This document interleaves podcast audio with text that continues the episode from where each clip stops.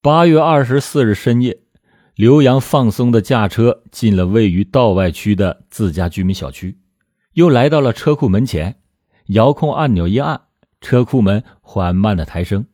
刘洋小心翼翼的打舵进了车库。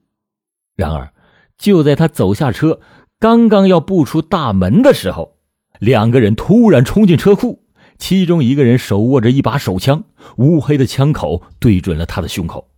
刘洋原本放松无比的心情骤然的紧张，他浑身颤抖着，一句话也说不出来。稍作镇静，刘洋已经是浑身冷汗淋漓，他已经是带着哭腔说：“要什么我都给你们，别伤害我。”来的这两个人马上就把他五花大绑，又从他身上搜走了手机和一千元的现金。刘洋以为这一切就应该到此为止了。但是，曾经拿枪瞄着自己的那个人，把手枪收了起来，却举起了斧子向他砍来。刘洋顿时感觉头皮发凉，血水很快的就蒙住了眼睛。利斧依然是不断的击打着他的头部，最终刘洋是昏死过去。成伤工具为一种锤斧类钝器，断面为长方形，长二点八到三厘米，宽。二点三到二点五厘米，这个与五五案件大致统一。虽然仅凭着这个特征还不能把两起案件串并在一起，但是道外分局的民警还是隐约感觉到这两起案件有着某种的联系。经过一番抢救，刘洋还是保住了性命，但是语言表达功能出现了障碍，因此没能提供过多有价值的信息。警方只是在他家车库里边提取到了两种可疑的脚印，但是这两种脚印痕迹不是很清晰，除了大致花纹轮廓，细节并不是很清楚，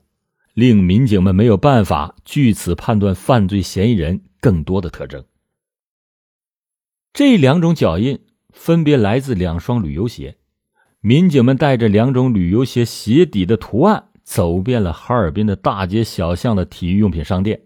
但却没有一种品牌的旅游鞋鞋底特征与其相符。售货员说：“那鞋啊，不一定是今年的新品，而且应该是某个杂牌。”抢劫案的侦破就此没了线索。从这起案件开始，道外分局辖区在那段时期每发生一起案件，民警都会多一个心眼儿，尽可能的去寻找与五五案件潜在的前结之处。希望从中获取更重要的线索。有一天凌晨四点左右，道外分局南市派出所接到了市公安局幺幺零指挥中心指令：六十四路公交车调度室二楼存放的大量票款被两名蒙面歹徒抢走。侦查员们先后赶到现场，迅速的展开了侦查工作。道外分局的领导也赶到了现场。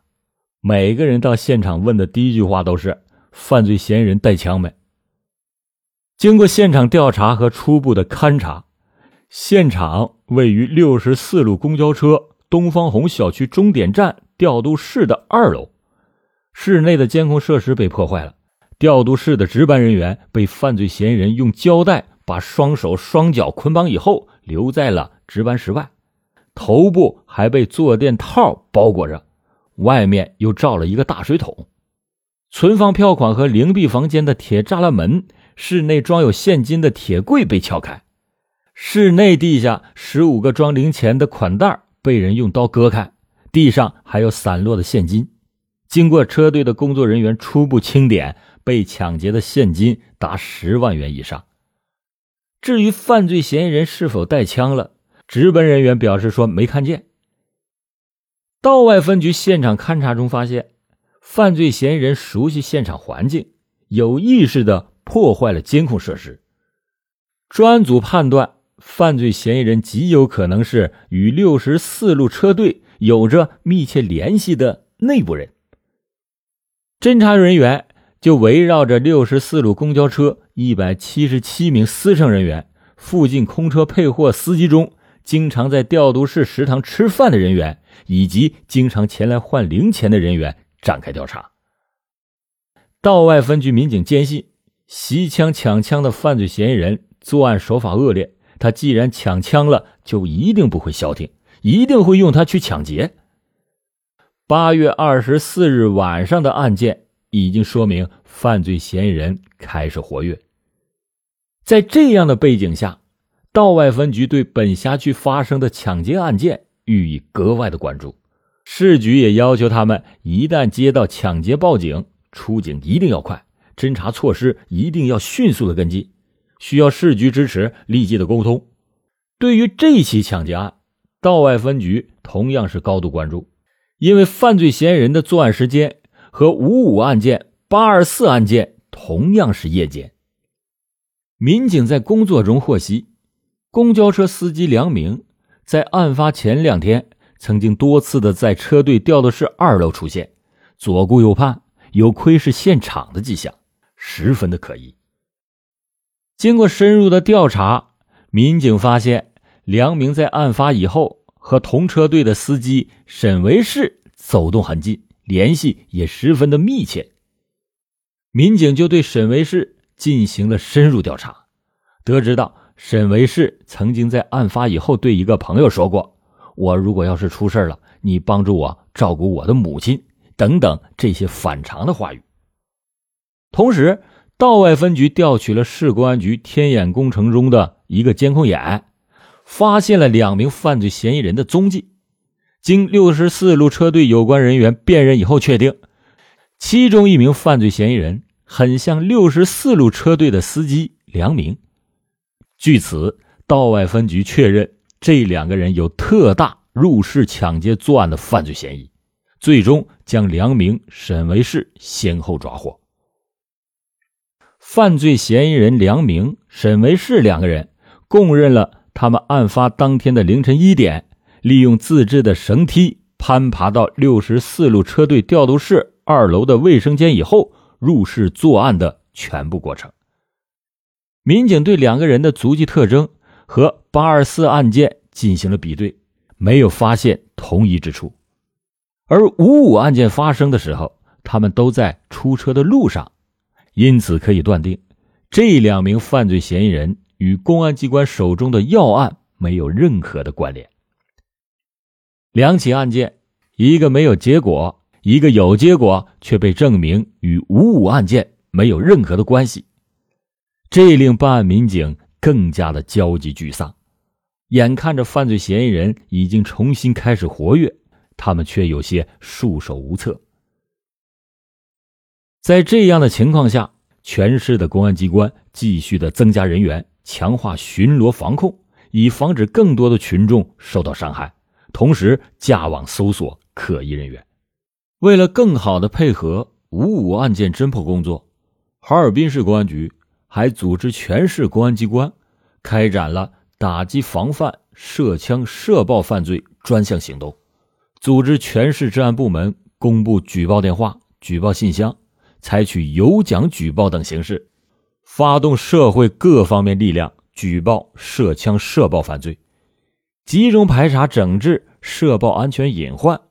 严密管控涉枪涉爆重点人员，集中收缴各类非法枪支弹药和爆炸物品，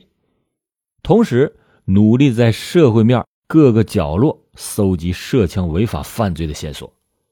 希望五五案件侦破实现从枪到人，再从人到案的侦破过程。在此期间，全市各级公安机关精心组织、周密部署，狠抓各项打击整治措施的落实。全市公安机关相继的收缴猎枪十二支、气枪六支、改制枪两支、仿真枪十四支，收缴了军用子弹两千六百多发、民用子弹六百多发。但是始终没有能在期间发现任何与五五案件有关的线索。终于，随着一个重要线索的出现，这种僵持不下的局面出现了改变。八月初，有群众给公安机关打来举报电话，说家住在哈尔滨市南岗区的江某最近有七七式手枪在贩卖。这个消息非同小可，市局专门组成了专案组，全力的搜索江某的踪迹。江某这个人反侦查能力极强，专案组民警围绕其开展工作的前十天一无所获。在江某家周围执行二十四小时蹲守任务的民警累的是精疲力尽，但是在第十一天，鬼鬼祟祟的江某终于是出现在自己家的门前。民警并没有在这个时候急于下手，而是悄悄的对他进行了跟踪调查，在较短时间内，首先摸清了江某的接触关系，接下来，民警又围绕江某社会经历。以及家人从业特点进行了细心的研究，发现江某不大可能从事抢劫、盗窃一类的活动。他的家人全部都有正式的职业，而且收入稳定。民警又对江某的性格特点进行了认真的分析。江某本人并没有什么不良的嗜好，也没有前科劣迹，并不具备恶性犯罪嫌疑人的那种攻击性。如果把他假设成为五五案件犯罪嫌疑人，会给人一种很不恰当的感觉。民警同样与五五案件目击证人做了沟通，几位证人同样对其予以否定。接下来，民警又对江某接触最为密切的三个人进行了认真的调查，其中两个人以和江某同样的理由被排除，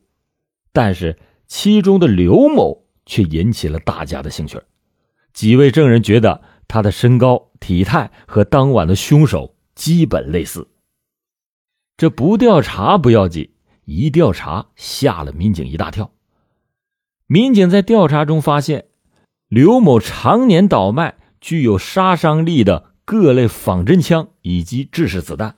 他是一个典型的地下黑枪贩子。是不是他为了生意而铤而走险，专门抢来民警的手枪用于贩卖呢？如果这一点属实，他一定不会就此罢休，一定还会作案。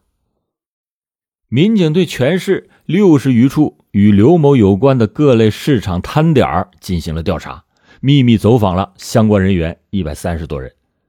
发现刘某的枪支来源主要是仿真枪，这个人。从来没有贩卖制式手枪的历史，但是民警依然不敢对他掉以轻心。如果刘某是受利益驱动抢来一支制式手枪再卖出去，他当然是不会向任何人通报的。自八月九日二十三点开始，专案组连续的采取行动，一举将江某、刘某等四人当场抓获，并且在他们各自的住处收缴了一批五四式。六四式等仿真手枪及一批子弹。专案组在讯问过程中发现了很多涉枪线索。经过分析研判，又确定张某等三名犯罪嫌疑人是枪支中转零售的主要出口。八月二十一日十一点，民警在道里区某市场把刚刚和他人交易完毕的张某抓获，后又采取行动将其两名同伙抓获。缴获了大量不同材质仿真手枪、枪支配件以及维修枪支的工具，其中部分具有高杀伤力。至此，一个七人涉枪犯罪团伙彻底被打掉。接下来的工作更具考验，因为专案组无从判断这个团伙的哪一个环节会与五五案件有关，而几名没有被排除作案嫌疑的人中。谁会和五五案件有联系呢？或者是这个涉枪犯罪团伙根本就与五五案件没有任何的关联？经过一系列的工作，焦点最后还是落在了刘某的身上。其他犯罪嫌疑人最终是通过深入细致的调查，全部被否定。而刘某对于案发当天晚上的时间段他到底是身在何处，始终是没有能提供给合理的解释，仅仅是说自己独自在家里看电视，哪里也没去。这个时候，专案组越是打量刘某，越感觉他就是五五案件的犯罪嫌疑人。专案组干脆找来了本案有关的全部证人进行辨认。由于案发的当天晚上，所有的人都在黑暗里看到的仅仅是犯罪嫌疑人的身影，具体是长什么样，谁也说不清楚。大家只是异口同声的表示，从外形上看，那是很相像的。相像不等于是，怎么去求证呢？很多刑侦专家对刘某进行了各种的询问。而测谎仪也同步反映刘某是在说谎。专案组提取了刘某的血型和各种生物特征，无奈的是，五五案件没能留下和犯罪嫌疑人有关的任何物证痕迹，甚至一个准确的脚印都没有找到。因此，从证据角度来说，一切无从比对。专案组于是对刘某同案展开了一系列的询问。